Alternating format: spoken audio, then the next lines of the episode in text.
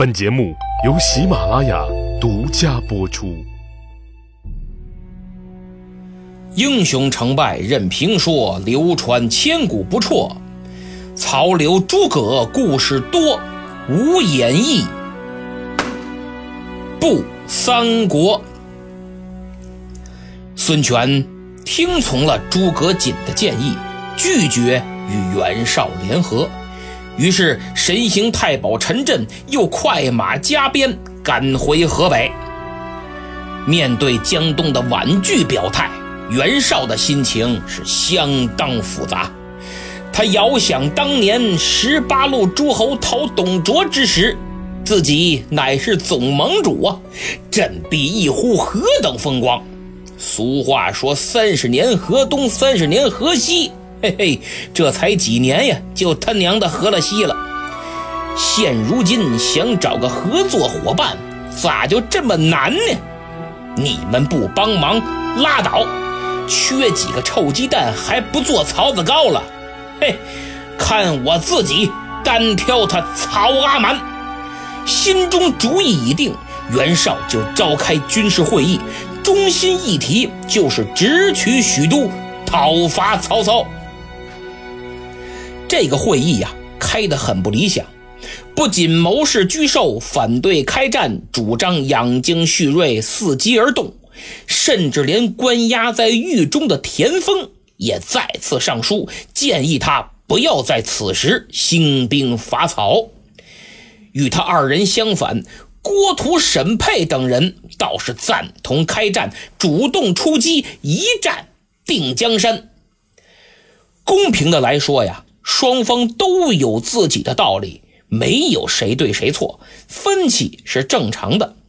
但放在袁绍这儿就不正常了，甚至导致了这次关键战役的失败。在这里，我们有必要了解一下袁绍手下重要官僚的结构。先说袁绍，他是汝南人。哎，每次说到这个地名，我都情不自禁的想吐槽一下：汝南不好听吗？偏偏改个名字叫驻马店，还有兰陵，听起来多雅致，非得改名叫枣庄，还是人家邯郸有操守。哎，三千年来行不更名，坐不改姓。咱们继续说袁绍啊，他虽出身于汝南。但势力壮大是在冀州，他手下几大谋士主要来自两个地方：田丰、居寿、沈佩是河北人，许攸、冯骥、郭图是河南人。中国的山头文化是源远流长的。袁绍刚开始创业的时候，海纳百川，人尽其才，几番折腾，以自己的英明神武。平定四周，发展成了当时势力最大的地方军阀。这下问题来了，《红楼梦》里王熙凤有句名言，叫“大有大的难处”。诸位都来自五湖四海，为了一个共同的革命目标走到了一起。但革命事业刚有了起色，分歧也就随之而来。田丰看不上冯骥，居授总跟郭图互撕。一开始还是出于工作上的分歧，日积月累，慢慢就发展成了私人恩怨。哎，为了反对而反对，这就苦了我们的袁绍同志。因为一遇到事儿，说大家商量商量吧。那就别提多热闹了，哎，只要你说的，我就反对，而且都是谋士，那道理是一套一套的。结果是那个说的有理，这个说的也对，你说袁绍听谁的？这不难为他吗？所以我始终认为，青梅煮酒的时候，曹操那句“好谋无断”。其实也不完全是评价袁绍个人，应该还囊括了他手下谋臣之间的这种斗争局面。从后来战争关键节点的决策来看，我倒认为袁绍的性格用刚愎自用来形容更为贴切，因为他手下人的党争和他自己的性格，最终导致了几次关键的意外，从而导致了整个官渡之战的失败。请大家牢记住这一点，这对我们客观分析这场历史上著名的战役是至关的重要。那么再多说一句，党争是中国自古历代王朝的特色，它不仅伴随着每一个朝代，甚至朝代都亡了，他却依然坚强地活着。比如大明王朝，历史学家总结他最终灭亡的重要原因之一，就是明亡亡于党争。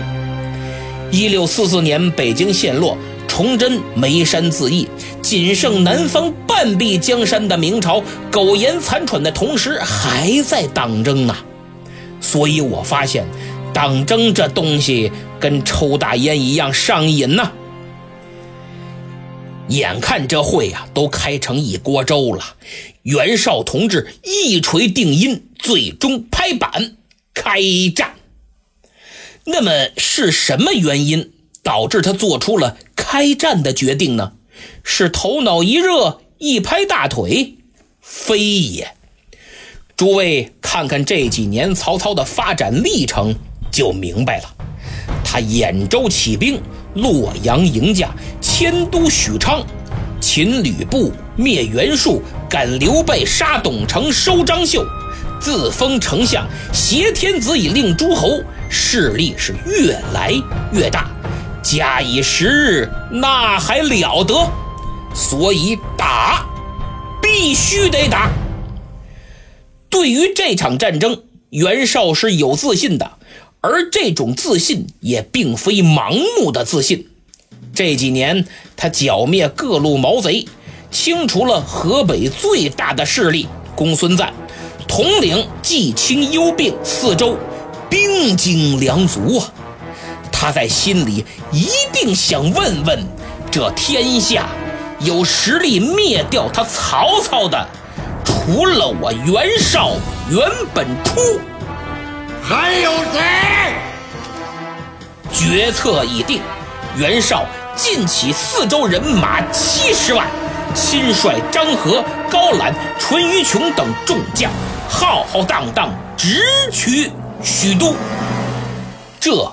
就是战前袁绍阵营的大致情况。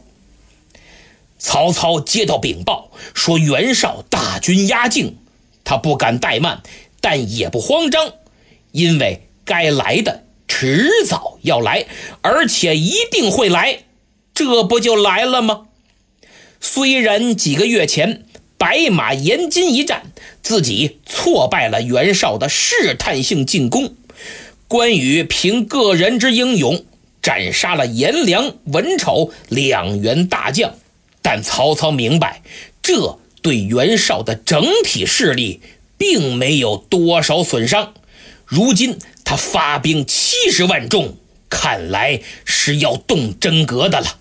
关键的时刻到了，同袁绍一样，曹操也召开了。紧急军事会议对局势进行了缜密的分析研判，制定战略方针。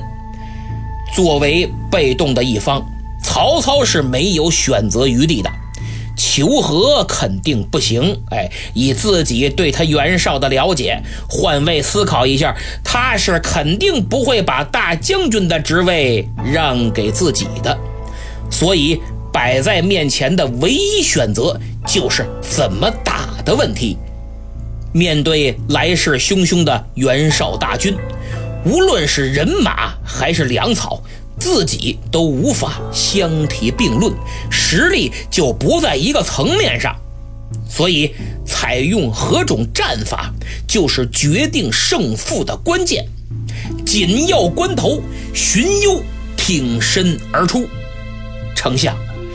袁绍人马虽众，并不足惧，我军皆是精锐人马，都可以一当十。但应在于急战，若拖延时日，粮草不济，大事休矣。就是我们不怕打，怕拖，短平快没问题，时间一长，后勤保障跟不上，就必然失败呀。曹操听罢是深以为然，所以打，必须得打。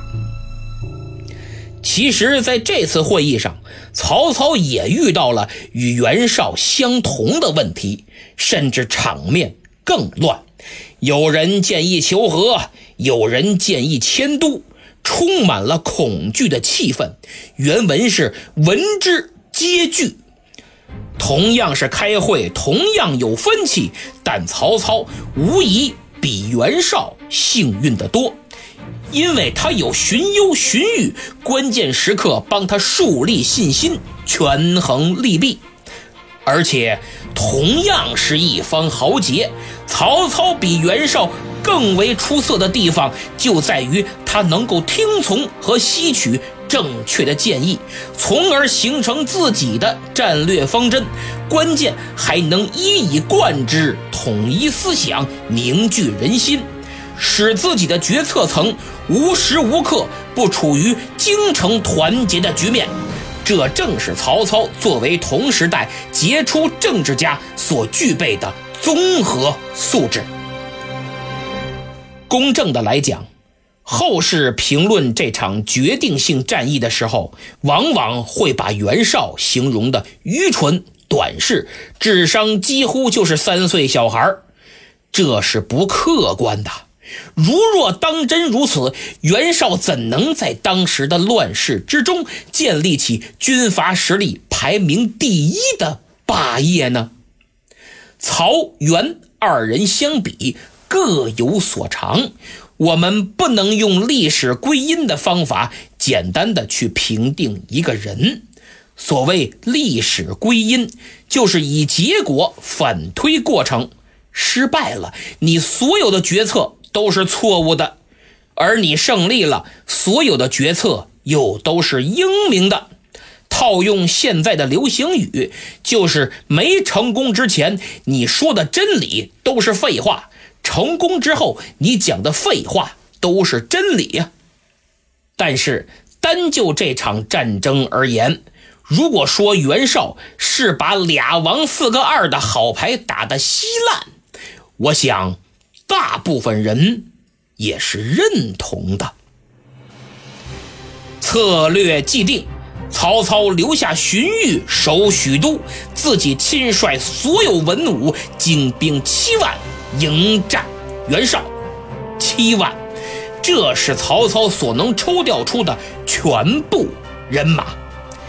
经过认真分析，受地理位置所限，曹操最终把决战。地点放在了官渡，官渡就是现在河南中牟的东北，此地好比袁绍进攻许都的独木桥，更是曹操阻击敌军的平静隘口。大战一触即发。建安五年八月，公元二百年。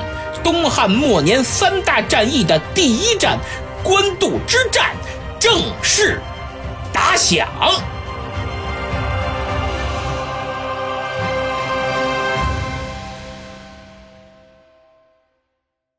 好，节目说完了。本期开启了官渡之战的序幕，大概有五回的篇幅，所以会让大家一饱耳福的啊。上期节目《孙策之死》下集。对孙策之死的分析啊，拉菲老师用了民国的视角，这是一次大胆的尝试，也是一次试水。之前说过，三国做完之后，如果效果不错呀，就做民国，因为民国也是风云变幻，英雄辈出，与三国颇为神似。所以希望各位把上期的后半段多听几次，然后说说感觉。如果觉得不错，请多多留言，以此给我和拉菲老师增添做民国专辑的信心。而且喜马拉雅这几天呀，把本专辑推上了历史频道的经典必听，也会带来很多新粉丝，请大家多多支持啊！上期抢到沙发的是听友幺三七幺三五零 yapb，帅气的我再次迷路说。配乐听得我差点哭了，啊，之前我讲了，一定要有个好耳机，听起来绝对有代入感，没说错吧？大大大大大长安留言说，没有按原著来说，有点尴尬，尴尬吗？我还真没觉得。本专辑是在忠实于罗贯中老师的原著基础上啊，对一些冗长和无关紧要的情节进行了删减，而且是以剖析为主，不是单纯的讲述。所以，如果你是来单纯听故事的，那就请一部袁阔成大师的经典，那是一个无法超越的高度。而且告诉你们啊，我天天都听。袁大师讲官渡第五十四回三分四十五秒，还有个口误呢，把子远说成了文远。哎，这都无所谓，我只是以此来说明啊，人家当年录评书那是一气呵成，凭的是功夫是本事，可不像现在我们这剪剪切切的，所以个别字儿上有点小瑕疵很正常。当然也说明了我听得非常认真仔细，学习一下大师作品的灵魂吧。下面提几位求点名的朋友啊，云岭五九六、阿巴战某人，这两位是新朋友，还有两位老朋友，无演义不三国和严凯的铁粉。听友二三九八六零九九幺问我的微信号，听友幺零七五六三三幺幺想看看上期的文稿，这样你们来加我的微信吧，微信号是明末三国的拼音。还有上次把节目分享到朋友圈的前两位，加微信送你们七天会员。最后给喜欢传统文化和绘画的朋友推荐一个喜马精品敦煌壁画绘本，里面有五十幅壁画原图的黑白线稿，赠送彩色铅笔和勾线笔，不仅有涂色指导，还由浅入深，零基础也能画。大人小孩只要三步就能画出插画的效果，使你为国宝上色的同时，还能舒心减压，得一片禅静。如果感兴趣，请点击节目主页购物车图标前去查看。好，今天就到这儿，希望您多多推荐，特别是在朋友圈转发本节目，在下不胜感激。咱们下期再见。